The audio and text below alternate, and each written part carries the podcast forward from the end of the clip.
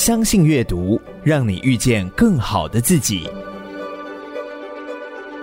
欢迎收听天下文化读书会，我是远见天下文化事业群品牌长，也是今天节目的主持人蔡富娟。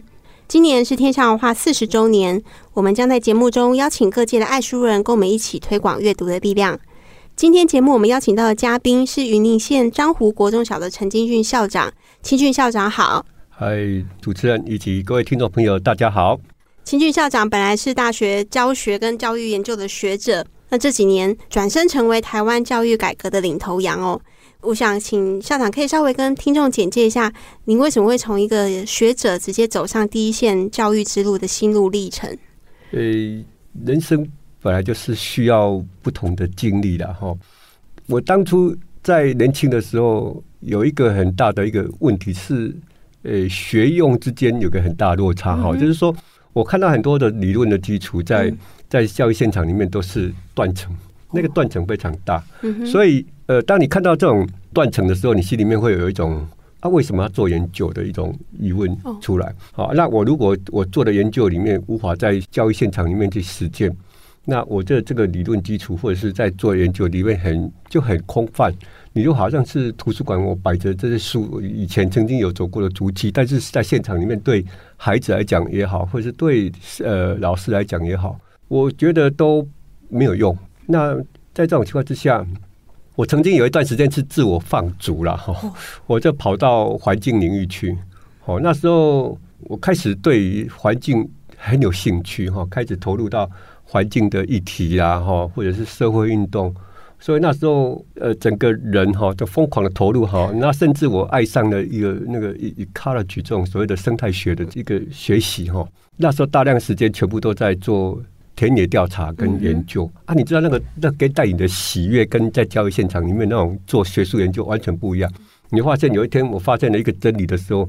呃，你走在路上就有一种跟真理并行的那种把手而行的那种喜悦感啊！所以我那时候发现，哎，这种在自然里面哈，其实无忧无虑，好啊，不会跟你计较。然后在这过程里面有一种呃怡然自得的一种想法。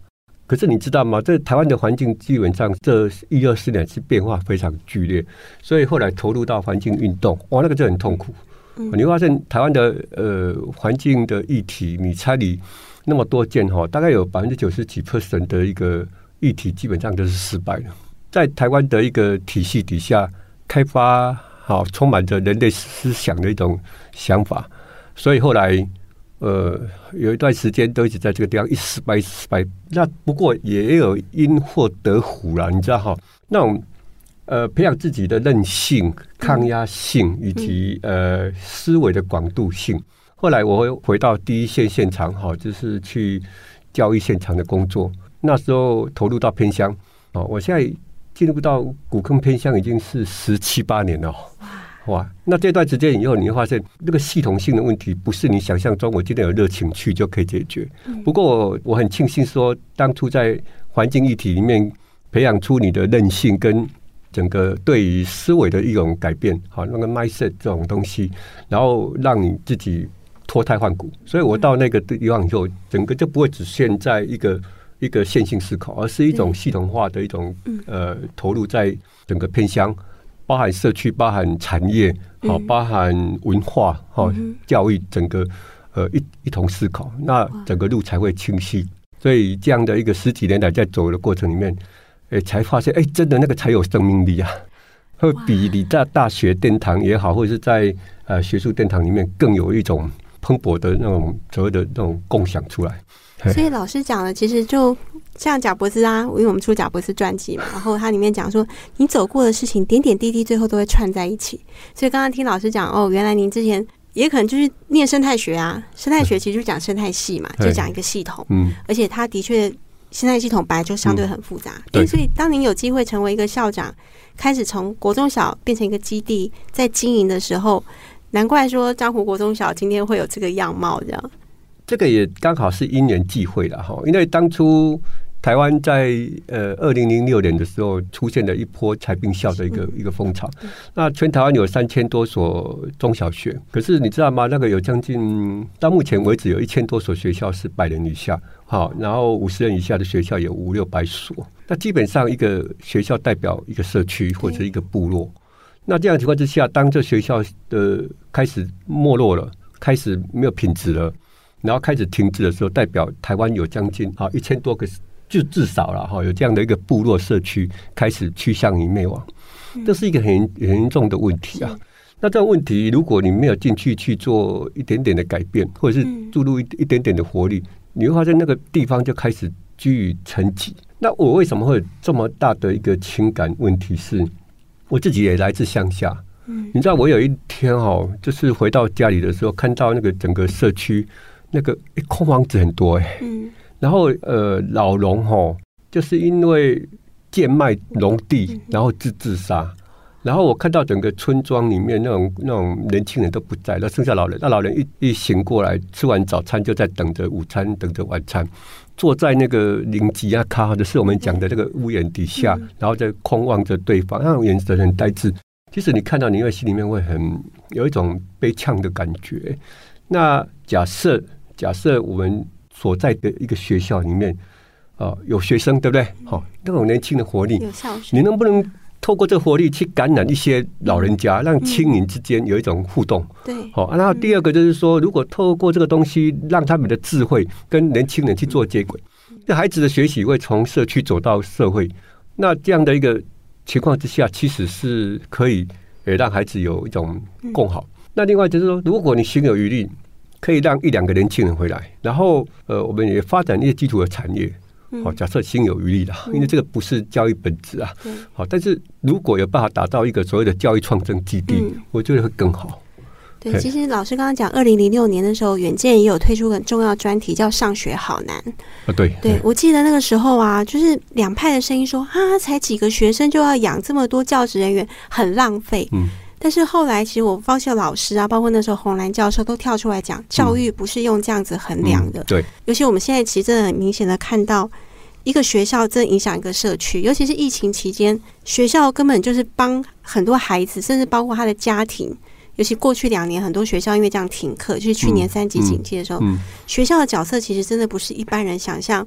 尤其在很多社区，校长根本可能跟里长一样重要，在在某些领域哦。那请校长跟我们分享一下，就是云林县张湖国中小，其实很多人搞不好连他在那里都不知道。但是呢，他很特别，他有很多称谓哦，台湾最美丽的小学。然后当然，它有个很特别的记录，是第一所公办公营的实验学校。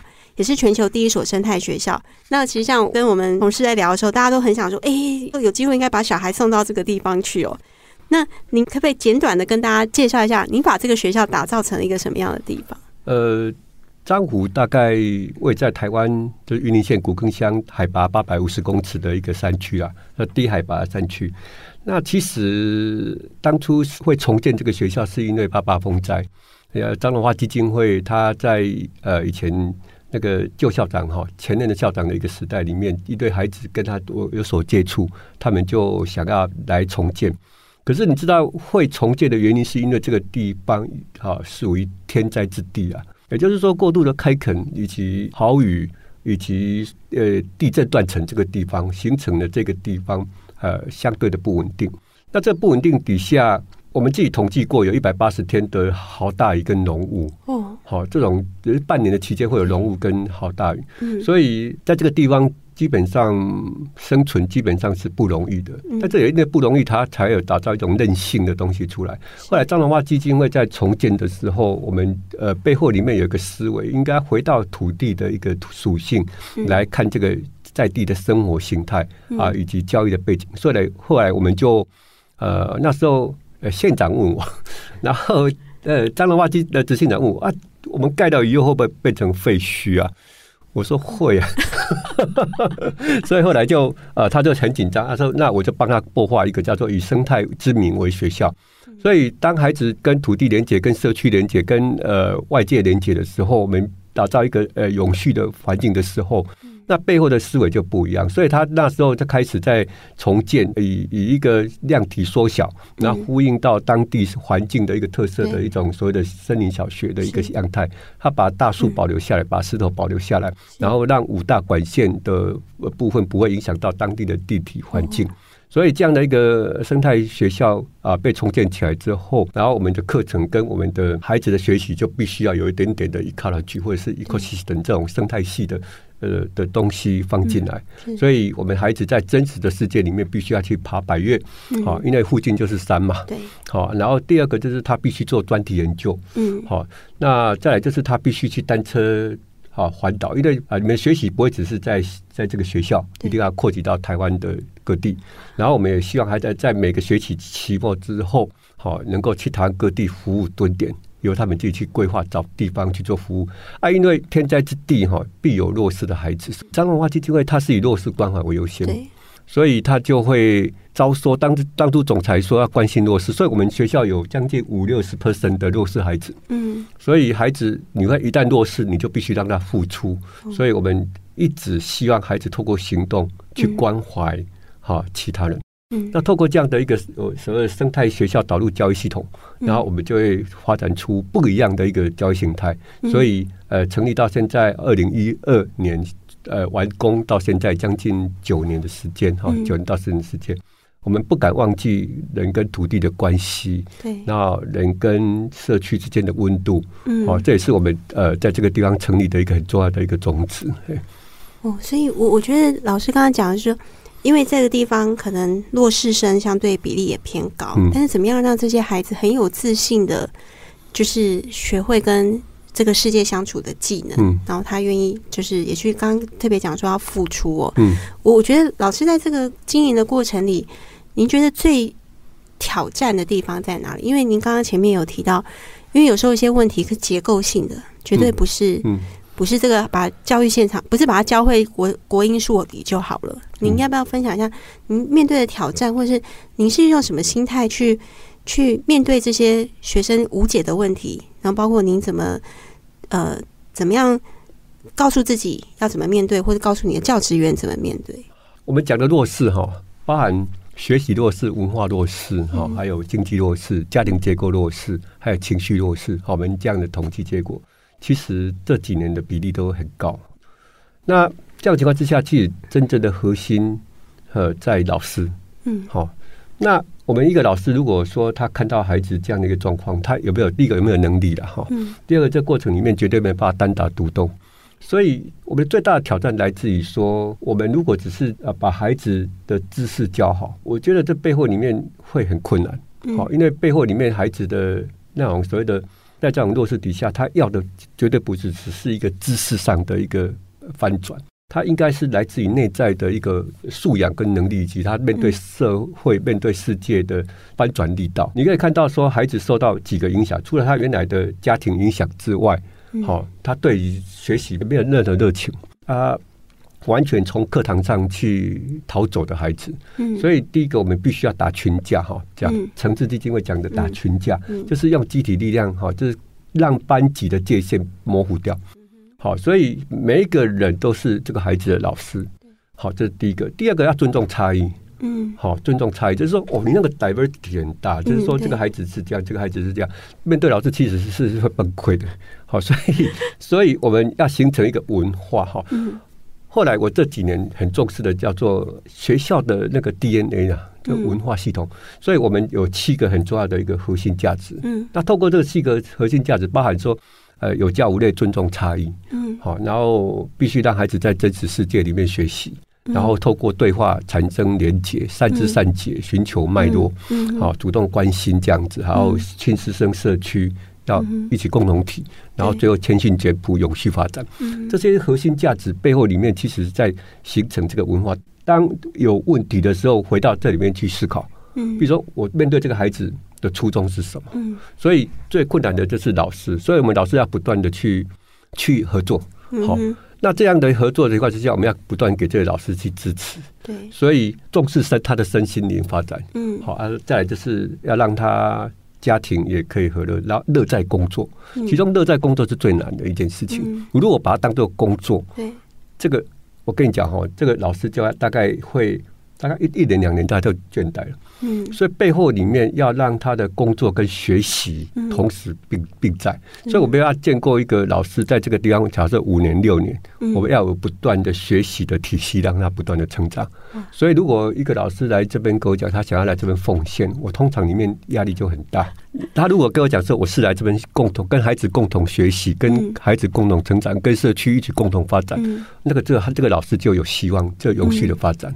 好，这就是我们在最困难、最困难就是文化营造这一块。嗯，那第二个层次才是说，老师想要呃有方法去教孩子的时候，我们背后的这个 support 的这个知识体系，嗯，就要给他。嗯，哎，这也是我觉得方法论哈，一个本体论，这个方法论。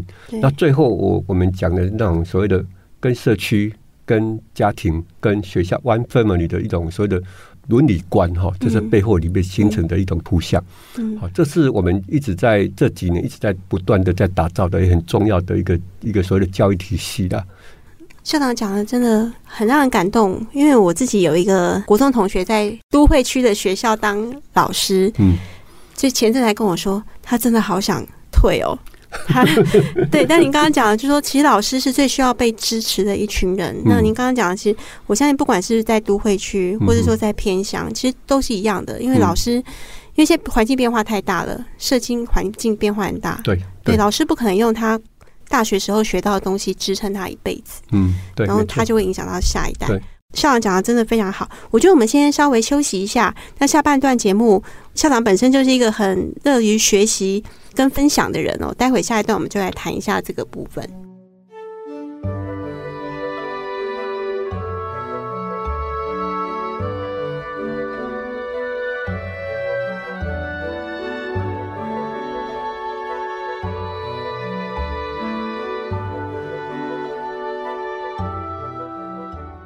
您好，您现在收听的节目是天下文化读书会，我是远见天下文化事业群品牌长，也是这期节目的主持人蔡富娟。今天我们邀请到云林县漳湖国中小陈金俊校长来跟我们分享。陈校长好，哎，主持人以及各位听众朋友，大家好。四十年来，天下文化出版超过四千种好书，十分感谢跟我们并肩前进的伙伴们。那像是张荣发基金会就大力支持了天下文化四十周年“相信阅读，世代共创”的公益行动计划。那这个计划精神就是要把阅读的力量传承给下一代。那张荣发基金会其实也做很多慈善的事情，尤其关怀偏乡的弱势。那他们将近过去十年的时间，跟樟湖国中小也有非常深的连结哦。那真的很感谢张荣发基金会的协助。那我们接下来要回来问一下清俊校长哦，就是您现在在教育的第一现场。那在教育界，其实大家都非常强调阅读的重要性，嗯嗯，尤其不管孩子们他们学学历上面的增长，阅读是个最基础的能力。那您如何看待阅读在这个时代跟未来的重要性？我觉得阅读是所有的学习的基础了。好，那我觉得这是孩子从小到大。他一定是透过不同的阶段，从家庭啦、学校啦、社区啦、社会，跟世界做真正连接，然后同时培养抽象思考能力。哈，那阅读就是在呃一个基础底下往世界去接轨的一个重要的一种方法。好，你看那个阅本身就是一个门里面里面那个对哈，那个对其实基本上是是一种叙说。所以，我我们在谈阅读的时候，不管数学或者是科学，或者是呃语文哈，或者是社会不同的学科，阅读是最基础、最基础的的一个根本。从这几年，我们国中会考也好，或者是在台湾的那个所谓的学测也好哈，你基本上阅读理解度越高的孩子，他的那个国中会考或者是这样的一个一个成绩相对越好。那可是你知道吗？台湾现在目前那个最大的问题就是说，他的阅读在很多的家庭哈，嗯，他慢慢的趋向碎类化哈，嗯，诶，你可以看到台湾现在目前有个状况，就拿着手机，对啊，好啊，开始去阅读这种片面、片面、片面的一个零碎知识，无法去一个完整性的一个一个所谓的去学习哈。所以我们谈阅读，第一个背后里面，第一个要对世界充满了好奇，好、嗯；第二个要不断的探究理解；第三个，我认为更重要的是透过阅读之门哈去行动，好；最后回过头来去想，我从这里面看到了什么，学到了什么，好。这通常会有这几个步骤了。好，那我我我举个例子哈，阅读就像小叮当的任意门，好，就是说，哎，我想要往那个那边去看，那我就从里面去探出去学习。那所以呃，在台湾里面，我觉得个阅读背后里面的一个策略跟方法是重要的。嗯，但是很可惜，就是我我这样讲哦，我遇到一个很大的一个问题哦，台湾一直在教，嗯，孩子一一直在听，哦，好，但是没有在学，这个背后里面。会有这个问题哈，我我举国中的一个最大的例子是，他不断被塞满，少了一个让自己空下来的时间去去读、自我探索，然后对世界的好奇一直保有这样的一个高度的兴趣，然后在探究理解的过程里面，还形成一个呃所谓的对知识的归纳，或者是对呃整个人生跟他自己结合在一起的一种内化的历程。这个就是台湾现在目前最麻烦的一件事。嗯，好像看起来好像真的有在越，但是其实坦白讲是没有的。对，因为推动阅读，好像从早期曾志朗部长在当教育部长的时候就、啊，好像有很多经费在鼓励很多国中小都要阅读。嗯、但是我们发现，好像阅读能力也没有明显的提升。嗯，甚至说有时候常听说啊，好像就是一些本来在学习上弱势的孩子。嗯他完全提不起兴趣。那老师，您在教育现场有没有什么方法可以引导老师，或是引导家长，遇到孩子们真的在放弃的边缘的时候，怎么样让他们有阅读的兴趣可以再燃起来？呃，我觉得刚才你讲到一个很重要的关键，就是家庭影响到孩子的学习的动机啦。嗯、你看他的基本上哈，你会发现会喜欢阅读的的人哈，通常都是家庭状况还不错。但是你知道那个背后里面从呃学习现场逃走的孩子，通常是家里很多问题，他没有阅读的一个习惯跟环境，所以学校就很重要哈。第一个，我建议说学校里面把呃一个所谓的领域课程里背后里面去，不要只是教知识，而是通过主题去让孩子去探究。那从探究过程里面去大量去收集资料、阅读资料，然后汇整出一个你的一个自己的想法。我举例了哈，像我们去爬山，嗯哼。那绝对不会只是说啊，告诉你去爬山这个技术本位。Uh huh. 我们希望孩子在这个过程里面去做专题哈，比如说 project based 的，你做专那个所谓 PBL 的这样研究，他就有大量的必须要去读，在读的过程里面，他必须消化，那他必须要转换成去教别人。嗯哼，好，那这这样过程里面，它就会有一个基础啊。第二个就是，千万不要只是在抽象的一个现场里面去教哈，比如说教知识，用知识教知识，其实是最麻烦的一件事情。嗯、所以我们有一个很重要，在真实世界里面去去阅读，好，然后再配合这些这些文本，其实结合起来，我们孩子就会很有感，他就让他先产生动机哈。比如说我们今年的一个。呃，国中会考，我们国文的一个积分，其实四级分以上，我们的比例将近九十九十几 percent。嗯哼，那为什么会有这么高？因为我们我们孩子对于整个台湾的一个所谓的五感被启发之后，嗯，他在太平洋，他在高山，他在社区，嗯，有太多题材可以跟你的文本做结合，所以孩子在阅读的过程里面，其实是可以跟他的人生不断的去融合、融合、融合，不断的滚动。嗯、所以在知识的基础上去。去建构知识，那个背后里面有个很重要的核心是让孩子一直充满着好奇跟兴趣，同时在真实生活里面去呃去接应到不同孩子的一个属性。嗯，好啊，这样的情况之下，孩子的一个所谓的奇度才会被接轨。要不然你会发现弱势的孩子永远是弱势，他就没有更多的基础去处理这一块。所以我发现要鼓励老师哈，好好的走进社区啦。然后，真的让班级图书不是只在图书馆，而是回到班级的教室里面。好啊，再来就是真的要像呃临近阅读哈，临近阅读可以，就是说早自习让孩子可以读。然后真的不行的话，老师也可以跟孩子一起共读。对，我觉得这是这是一个很重要的一个方式跟基础。那如果老师都不想读书，你怎么会培养出一个有兴趣读书的孩子呢？我一直在呃百思不得其解，因为其实老师的阅读量。落差很大，对，有些老师是不太读的，是都在划手机啊。那那我觉得，那下一题就正好这件事情，就是说，啊，校长真的是可能是说，应该是老师中的老师哦，其实也常在跟很多教育工作者分享。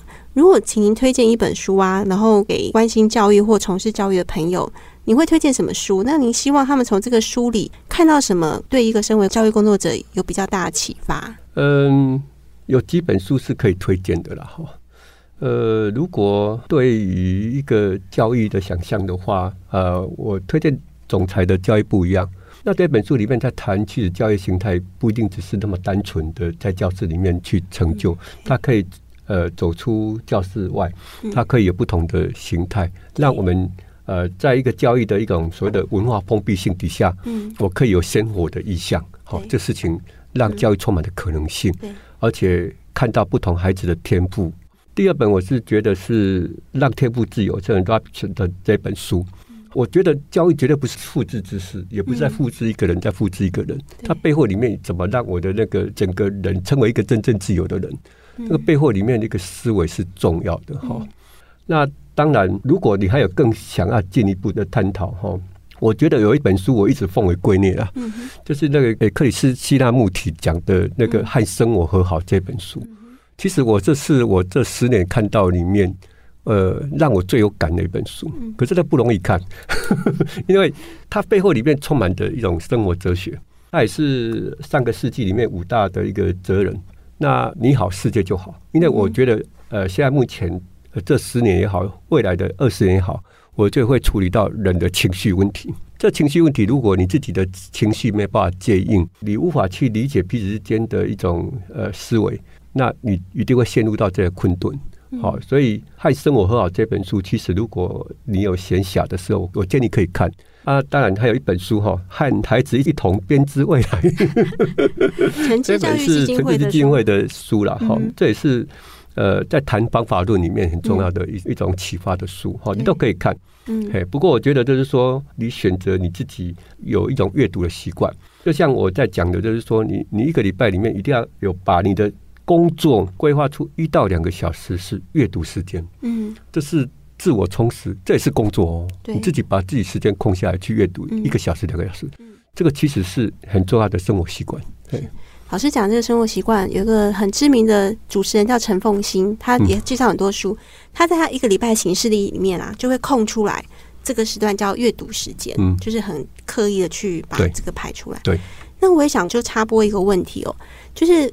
我听过很多读者说啊，我看了严长寿先生的教育应该不一样啊，看了诚志基金会讲的这些书，公办民营，也知道很多森林小学啊，但是呢，真的遇到自己孩子的时候，他们都不敢送去，他们都很担心有一天，比如说去读华德福啊，对不对？就是，但是真的叫他把孩子送去的时候，他们会犹豫，尤其是越高知识分子的父母，因为他自己就是从原来传统体系出来的，他也认同，但他不敢。您怎么给这些父母们一个思考的建议？没有逼他们做什么决定，但有没有什么不同的思考方向可以提供给他们？呃，我讲一个事实哈，我在三年前曾经在某一个县市里面，呃，跟全市的校长演讲，然后我曾经跟他问一个问题：如果有一个教育的一个一个 model 或者是一个教育的理想性非常好啊，也符合整个孩子的身心发展，但是他就是很不重视考试，那你会把孩子送过去那边读吗？嗯，结果只有百分之五 percent 的校长敢举手，那背后里面牵扯到一个是你的信念跟你自己坚持的背后里面的理念，是不是在面对你的孩子，是真的有这样的一个敢挑战那个整个社会潮流这个部分？然后，我建议第一个事情就是，呃，你要很清晰的知道你孩子的特质跟你的孩子的天赋在哪里。好，这是第一个哈。嗯。第二个就是说，你要不断的去，这家长要不断去学习，嗯，好，不断的去学习，然后在这学习的过程里面，千万呃要用一种跟孩子陪伴他成长的一种心态，而不是教他的心态。孩子是要陪伴的，不是只是一直在教。好，因为你一直在教的过程里面，你就会用你的主观价值去套在孩子身上。通常我们当医生的爸爸都会希望孩子当医生，哈，这其实是不对的，哈。孩子有孩子不同的特质跟兴趣，让他不断的探索，然后你不断的陪伴他。他如果适合在华德福的人智学里面的去学，你就让他去没关系。其实我们就可以看到，其实在呃不同的教育体系下，你不断的去陪伴这个孩子，他读不同的系统啊教育系统，其实都会有成就。嗯，但是最怕孩子在遇到困难的时候，你放弃他，你你命令他。你违反他兴趣学习的一个部分，嗯，所以第一个就是你不断的跟孩子一起共学，第二个，你要不断的，孩子在有疑问的时候，你不断的引导他。嗯。第三个，在这过程里面给他建议，但是支持他不断的往前走。最后，孩子做任何决定的时候，你给他很多资源，给他不断的陪伴，我觉得孩子都会成就。好，我我觉得台湾的教育不是要培养一大堆律师、一大堆医师，而是要培养各行各业往前面创新顶尖的这样的一个人才。嗯，好，因为百工其实都有不同的价值，跟它的神圣的殊胜殊胜性。好，不是只是呃在社会价值里面往有钱的，或者是往呃好像看起来社会地位好世俗上的高的那个地方去走。要不然，其实台湾呃，我觉得你会完全忽略到他可能有另外一个专长。他可能有记忆的专长，可能有音乐的专长，而不是只是在谈那个背后里面的哦，我我高学历，但是就是一定高进社会地位那一部分。嗯，其实校长刚刚从开始到现在，我觉得讲的话，我们都可以变成一篇文章再再去处理。那校长，我觉得在节目的最后哦，我想请教校长，因为知道校长其实未来这一两天还要去上课，对不对？那我知道第一线的教育工作者其实行政压力非常的大，教学压力也非常大，其实时间已经很不够了。嗯，那您。怎么样跟自己说，或是鼓励您的伙伴说，学习很重要，阅读很重要。你用什么样的方式鼓励他们，把这件事情放在生命中一个很重要 priority，就是终身学习跟阅读。两件事哈，第一个是做好周计划，把大石头先放好。好，你一一个礼拜里面，你重要事情、紧急事情跟不重要事情、不紧急事情先梳理好，把。把你的阅读，把你的呃身心调试都放到你的周计划里面，找出三个大石头先放进来，然后优先顺序先排好，你的生活才会有井然有序。这是第一个哈。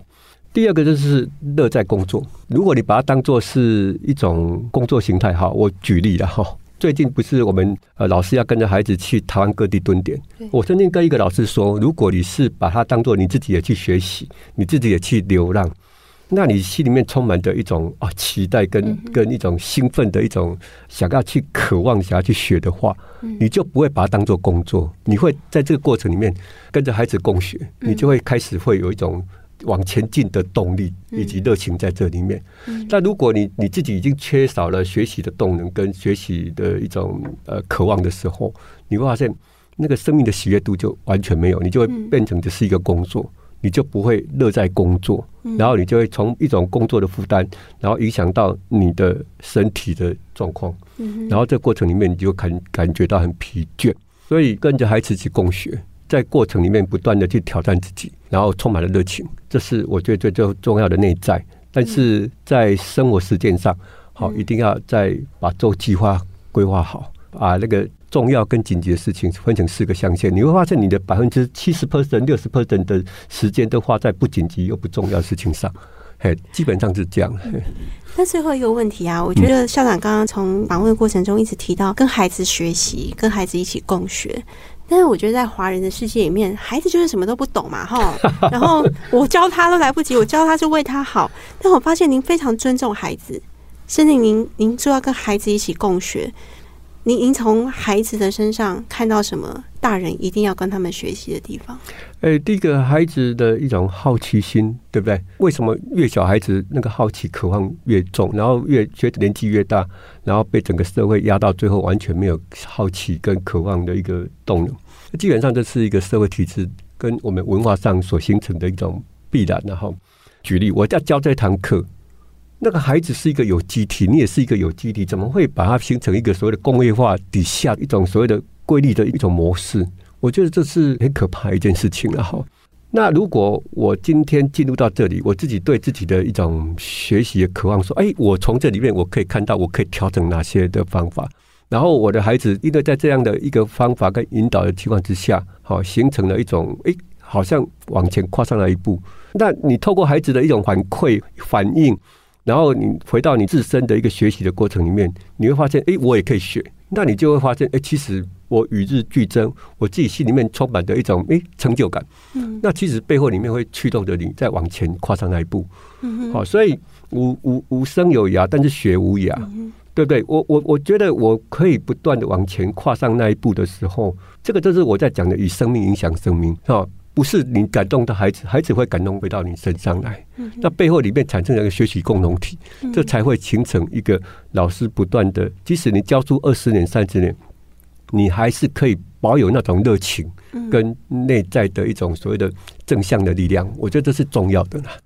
今天青训校长分享的事情，我觉得包括跟孩子学习，也跟我们要去跟书学习一样，因为书有太多的灵魂在里面了。嗯、对，对所以永远保持那个好奇心，嗯、这个真的是身为人可以永葆青春的关键。我觉得刚刚看校长是充满了活力哦，这样舟车劳顿从云林上来。好，那节目要告一段落。那我们再次感谢今天的嘉宾陈金勋校长跟我们分享，不管是经营樟湖国中小，或是您对于学习，甚至对于孩子的看法，对于教育的看法，我们真的都非常感谢。那我们是不是请校长也跟听众做一个结语？跟有没有什么要跟听众分享的一段话？呃，谢谢傅娟哈。那我觉得。终身学习这个事情是重要的哈，然后呃，阅读其实坦白讲也是一种跟世界接轨很重要的一个工具啦。好啊，你如果每天阅读一本书，好或是一个段落，然后不断的去内化的话，我觉得生命会充满着一种乐趣。所以呃，在我们四十周年的一个世代共创的过程里面，你一定要有一个很重要很重要的一个相信。就相信阅读可以创造一种所谓的更好的未来，相信我们下一代才有希望。好，非常感谢校长，那也感谢听众的收听。天下文化读书会会继续推出更优质的节目，让我们一起相信阅读，遇见更好的自己。我们下次再会。